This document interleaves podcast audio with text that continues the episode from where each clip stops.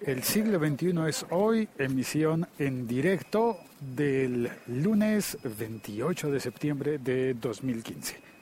¿Por qué hablo del circo de pulgas? ¿Qué tiene que ver Twitter con un circo de pulgas? ¿Alguna vez has visto un circo de pulgas? Pues yo en realidad no he visto nunca uno. A mi lado pasa el puente un señor con su bicicleta de carga va para alguna tienda cercana, alguna tienda de barrio, alguna cosa así por el estilo.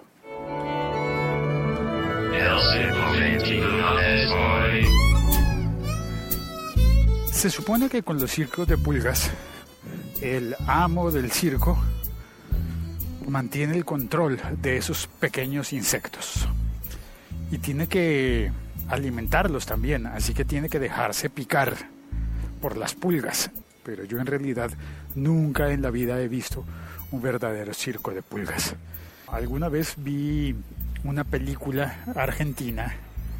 Recuerdo esa historia del circo de pulgas que lo mencionaban en esa película. Ya olvidé el nombre de la película.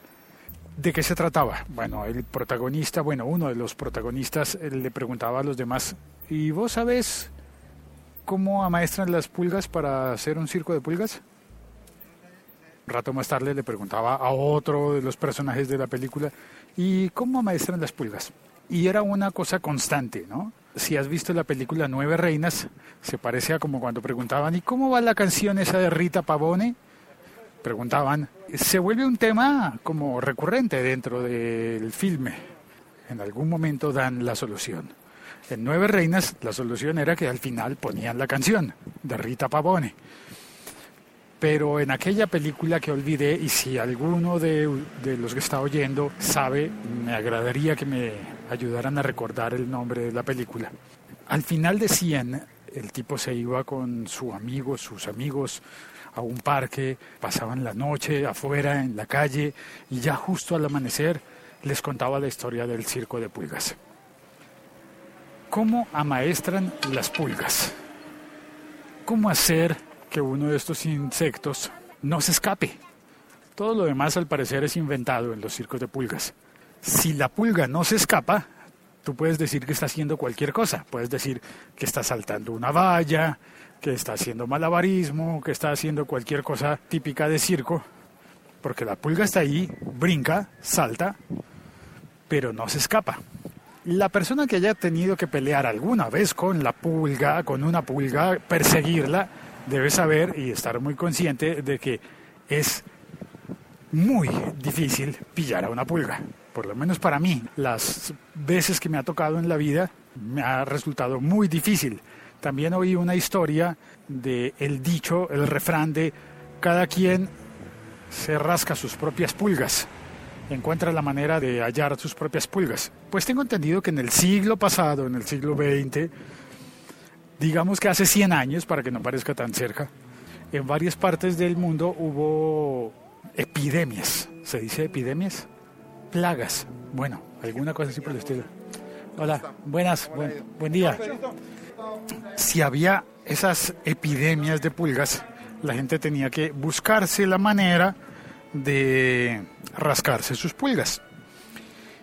La persona que me contó esto, que era Alfredo Gutiérrez, no el músico, sino un amigo mío, Alfredo, me dijo que alguien se había inventado una bola de plastilina o goma limpiatipos. Y cuando sentía que le picaba, pasaba la gran bola de plastilina por el sitio donde le estaba rascando y allí quedaba atrapada la pulga. Bueno, imaginemos que te encuentras, eh, que encuentras la manera de capturar a las pulgas. Imaginemos que logras capturar las 10 pulgas que son las estrellas de tu circo. ¿Cómo haces para que no se escapen?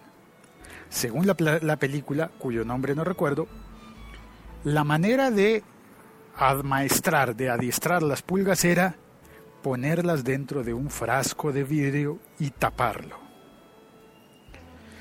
No sé cómo, cuál sería la propuesta para alimentarlas, pero la idea es que estuviesen las pulgas dentro del frasco de vidrio. Y decía el protagonista de la película, la pulga saltará y saltará y saltará y saltará sin poder jamás escaparse del frasco de vidrio porque hay una tapa.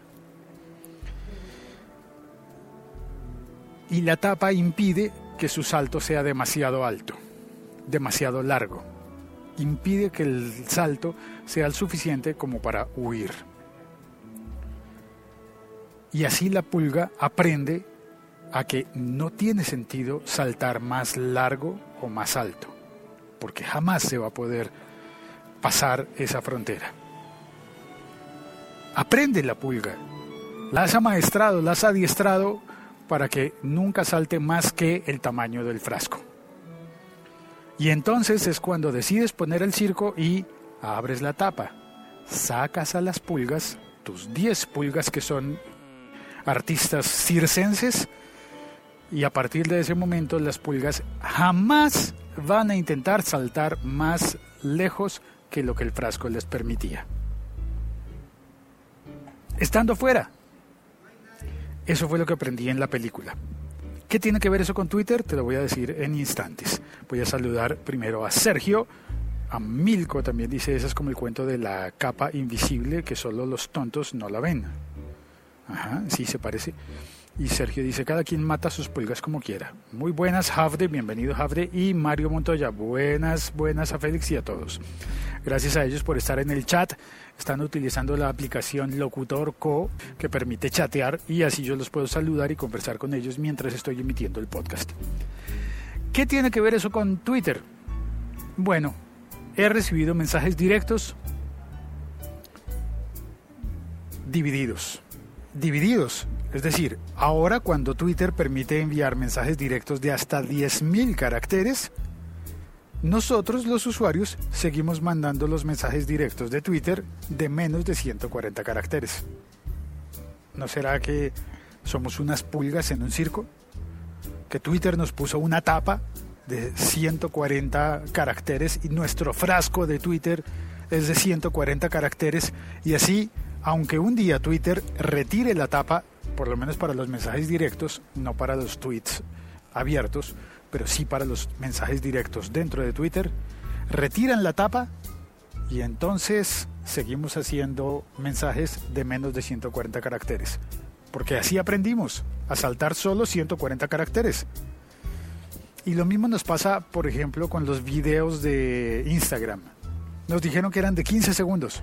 Bueno, pues tengo entendido que ya se pueden hacer videos en Instagram de 30 segundos y ya no tienen que ser cuadrados, pueden ser eh, rectangulares. Y sin embargo, el video que yo publiqué esta mañana es de 14 segundos, 14,9 segundos y es cuadrado. Soy una pulga de circo en Instagram. Y ya, eso es lo que quería compartir con, con vosotros, con ustedes, en el episodio de El siglo XXI es hoy.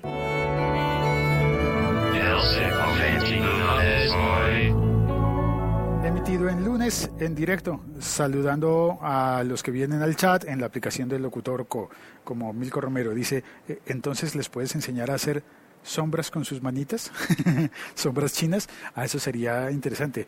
Un circo de sombras de la China hecho con pulgas. Bueno, muchas gracias por haber oído este podcast. Si te gustó, por favor, compártelo.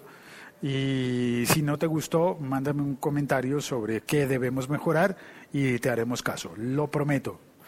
Y por lo menos haremos todo el mayor esfuerzo para hacerte caso. Y este es un podcast de la Liga Podcastera. Chao. 乖狗。